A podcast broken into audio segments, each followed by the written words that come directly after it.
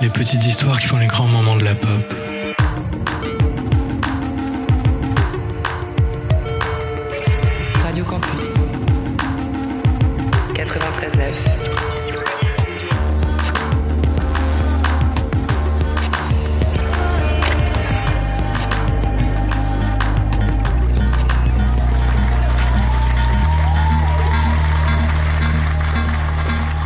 Laurent Garnier est épuisé, la sueur perle sur son front et colle à ses doigts. Le set de deux heures initiales s'est transformé en marathon, les Berlinois increvables lui demandent un dernier morceau. Ils ont tout englouti techno, deep house, hip-hop et rock, mais alors que la lumière pointe au travers des rideaux du club, ils en veulent encore un. Les yeux rougis par la fatigue, brûlés par le sel de la sudation, il fouille son bac à la recherche d'un ultime titre. Quelque chose qu'il n'a pas joué, quelque chose de fort qui clouera le dance floor.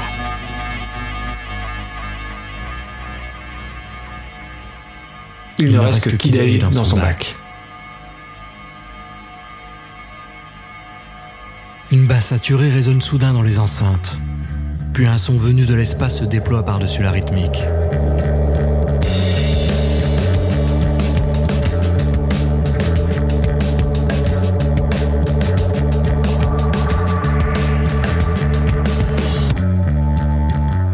Un orchestre hystérique vient prendre la relève.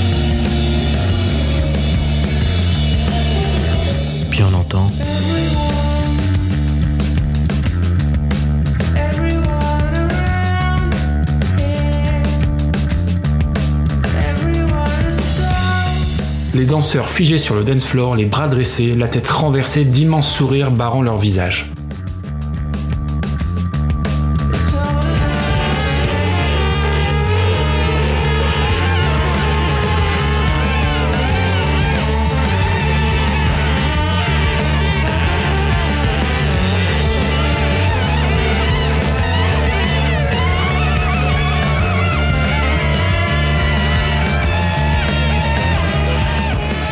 Le sillon du disque achève sa course dans un crépitement, puis, Puis c'est le silence. silence.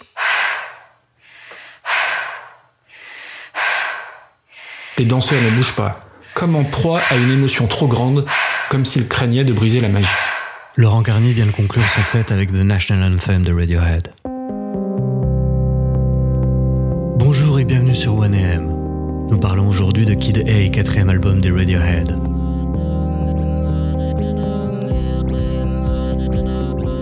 Avec à la narration avec moi Maxime du podcast Harry Cover, Karim de la chaîne Politicon dans le rôle de Michael Stipe, Ray de l'artistinière dans le rôle du docteur, Martin de la chaîne Glitched and Confused fait la voix de l'inconnu. Colin est joué par Grand Poil du podcast Le Roi Steven. Johnny Greenwood est joué par Christophe du podcast Enjoy the Noise. Et enfin Rachel, la femme de Tom, est jouée par Fanny du podcast Passion médiéviste. Merci et bonne écoute. Everything in its right place. Alors qu'ils sortent de leur concert à Birmingham, 87e date de leur tournée, Tom York titube avant d'atteindre les loges. Il s'effondre mentalement et physiquement épuisé, Ça va, lui dit le médecin après l'avoir ausculté. tout est en place. Le désespoir de Tom est proportionnel à la renommée du groupe qui a explosé depuis l'album OK Computer. Il n'est pas heureux. On lui fait remarquer sans arrêt depuis leur première date à Lisbonne. T'as bouffé un citron? Il ne sait pas combien de fois il a entendu la question. Faut dire qu'il a une tête à avoir enquillé une caisse de pulco tellement son visage reflète son amertume.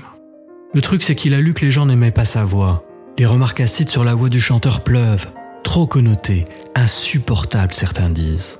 Revenu chez lui, assis devant son piano, il repense à sa chute à Birmingham. Et jette les premières notes de Everything in its Right Place. Tout est en place. Il n'a pas encore toutes les paroles, mais il sait que le refrain sera Yesterday I woke up sucking on a lemon. Je me suis levé hier suçant un citron.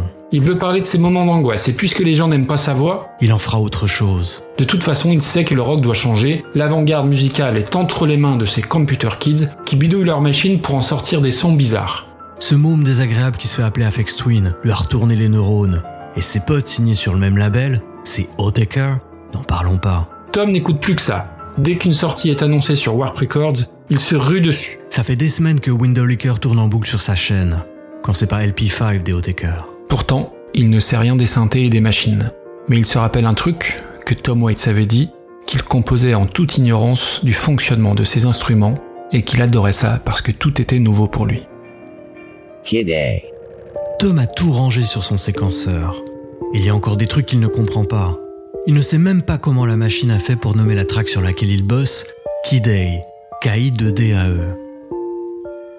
Pour la peine, elle s'appellera comme ça, et après tout, elle est un clone, un produit de l'électronique, et les paroles qu'il veut poser dessus parlent du basculement vers la technologie, ça colle bien. Il trouve comment générer ces sons de boîte à musique usés qu'Afex a utilisés sur Nanutsu, et puisqu'on crache sur sa voix, il va en faire autre chose, une sorte de bourdonnement alien.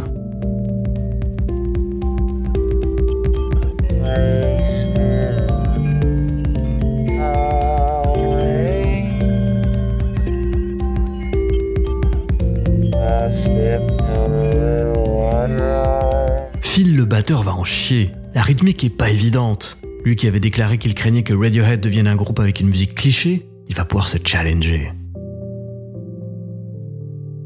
Le groupe s'est retrouvé à Paris pour enregistrer le nouvel album et Tom expose ses nouvelles idées. Ed O'Brien espère que le nouvel album aura des guitares avec des mélodies claquantes. Compte pas là-dessus, lui fait York. Aucune chance que ça arrive. J'en peux plus des mélodies. Ce qu'il faut, c'est du rythme. La mélodie, c'est le summum du malaise. Colin, le bassiste, est d'accord avec ça. Il y a tellement de groupes qui reprennent nos gimmicks, on est noyé sous le nombre de copycats. Faut évoluer. Le truc qui fait flipper les musiciens, par contre, c'est que York pense que tout le monde ne jouera pas sur tous les morceaux. Ça, c'est dur à encaisser. Radiohead, c'est un vrai quintet, ça n'a jamais été Tom et les Radiohead. Même Johnny, l'ami de toutes les galères, se pose des questions. Pourquoi faire autre chose quand ce que tu fais déjà, tu le fais bien? Et marrant, Tom, il veut un changement de direction, mais il n'arrive pas à finir une seule track. Il a débarqué avec trois boucles et quelques mesures sur son séquenceur. Et niveau structure, soit il a des couplets pour une track, soit il a des chorus pour une autre, mais, rien qu'on puisse coller ensemble. Mais ok, chacun se trouve un nouveau rôle, les uns au synthé modulaire, et les autres vont essayer de comprendre comment marchent Cubase et Pro Tools. The national anthem. Au final, ce National Anthem, c'est le seul morceau à peu près complet. Radiohead l'avait gardé sous le coude pendant des années. York avait toujours sa démo tape du morceau qu'il avait enregistré quand il était encore au lycée. Colin et Phil avaient réenregistré la basse et la batterie, et il devait sortir à l'origine en phase B d'un des singles de K-Computer. Mais il était beaucoup trop bon pour être relégué au second plan. Il l'avait mis de côté pour le prochain album. Johnny, qui maîtrise mieux les VST, utilise une émulation des ondes Martenot, ce synthé modulaire inventé vers 1920 par Martenot, qu'il a mixé avec des rips de sons de radio qu'il a chopé. Et Tom fait passer sa voix par un ring modulator, un modulateur qui crée de nouvelles harmoniques par le biais d'un oscillateur. Mais il faut encore plus de chaos. Inspiré par une œuvre du contrebassiste de jazz Charles Mingus, Tom et Johnny ont réuni un orchestre de cuivre et York leur fait. Faut que ça sonne comme si t'étais au milieu d'un embouteillage. T'es dans ta bagnole, t'en peux plus, tu vas prendre un flingue et tous les buter. Dans le chaos sonore, Tom court et saute dans tous les sens en criant Encore plus, encore plus et se casse le pied. C'est ce qu'il dira en interview. How to disappear completely? Tu te mets des œillères, ok Genre, je suis pas là, c'est pas en train d'arriver. Et tu vas gérer. C'est Michael Stipe des REM qui lui a donné ce conseil étrange durant une conversation. Ils sont encore dans leur tournée OK Computer et Tom a des crises d'angoisse de plus en plus récurrentes. Un soir, dans l'avion pour Dublin, il fait un rêve étrange. Il descend le Liffey, le fleuve qui traverse la ville. Il ne peut rien faire pour empêcher sa course, il est une sorte de cadavre emporté par le courant. Il retranscrit quelques bribes de son rêve dans les paroles de la future chanson. Johnny Greenwood, lui, voudrait donner une certaine tension pour souligner les paroles de Tom. Avec le peu de connaissances en théorie musicale qu'il possède, il compose un arrangement pour cordes, en posant sur plusieurs pistes des mélodies faites avec ses ondes Martenot. Quand il amène la partition à l'orchestre de Saint John qui va s'occuper de l'interprétation, les musiciens pouffent de rire. La partition n'est pas adaptée pour des cordes, ça n'est pas jouable.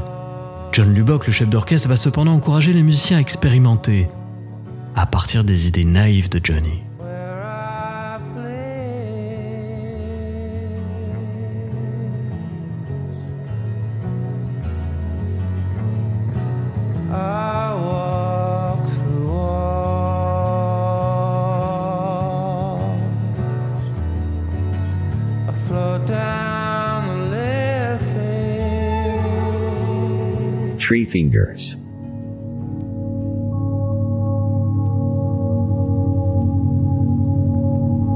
Ed O'Brien lance quelques notes sur sa guitare, pas vraiment des accords, juste des sons.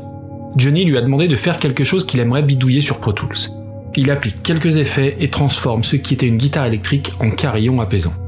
Il souhaite utiliser ce titre pour marquer la fin de la première section de l'album et indiquer à l'auditeur qu'il faudra retourner le disque.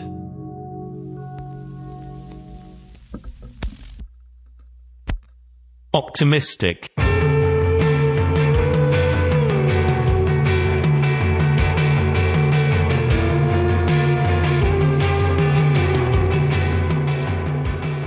Rien de ce qu'ils ont produit n'est exploitable. Tom n'y croit plus, ça n'avance pas.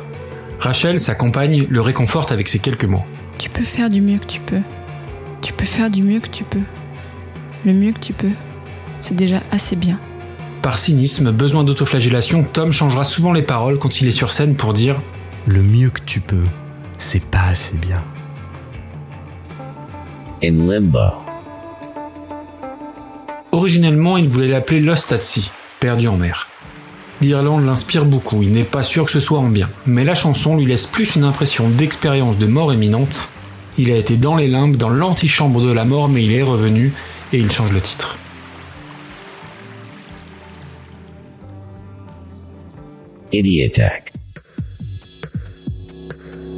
Greenwood a remis une bande de 50 minutes d'enregistrement à Tom. Il a créé le pattern de batterie avec son synthé et a nourri le tout d'un capharnaüm de sons étranges pris ça et là. York n'en garde qu'un segment, celui où il y a ces quatre accords magnifiques. Johnny est plutôt fier, même s'il ne se rappelle plus à quel moment il les a posés. Puis tout d'un coup ça lui revient, c'est pas de lui. C'est un sample d'un morceau de First Recordings, Electronic Music Winners de Paul Lansky et Arthur Krieger. Greenwood contacte Lansky et lui explique le problème. Le musicien lui accordera les droits, il complimentera même les Radiohead sur son site, disant qu'il aime la façon dont ils ont combiné les sons portés et percussifs. Morning Bell. L'orage avait grillé son lecteur mini-disque. Ça faisait chier, il y avait une track qu'il aimait bien dessus. Des mois plus tard, alors qu'il émerge d'un long sommeil à bord d'un avion, il se rappelle soudain du morceau. L'album sorti en tournée promo en Israël, il dira C'est une chanson qui parle de l'oubli de soi. Puis un jour tu te réveilles, tu te regardes dans le miroir, tu te rappelles et tu flippes. Cette track montre combien les albums Kid A et Amnesiac sont liés et différents. Une version augmentée de ce morceau présente sur l'album suivant rappelle que les deux LP ont été enregistrés en même temps.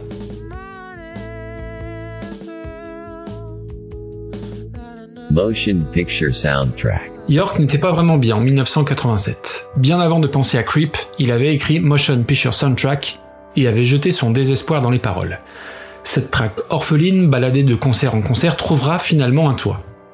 Bien des années plus tard, quand on lui fera remarquer que Kid A se finit avec un suicide, York répondra Non, Motion Picture Soundtrack se termine par des petits bruits d'angelot. On se reverra dans notre prochaine vie. C'est aussi une façon de dire au revoir à quelqu'un qui va mourir. C'est fini, Tom écrit sur le site du groupe Je suis libre et heureux maintenant. Je vais faire un tour au parc. Ils ont complété et enregistré 20 morceaux, beaucoup trop pour un seul album.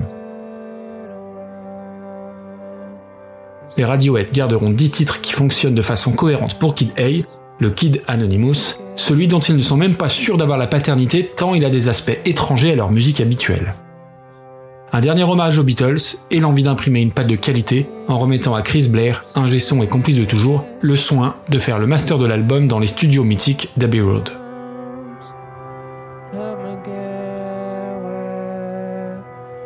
C'était une émission 1AM. Écoutez beaucoup de Radiohead. Restez confinés, restez couverts. Merci à toutes les personnes qui ont aimablement prêté leur voix pour le bien de cette émission. Je vous dis à très bientôt. Je vous aime.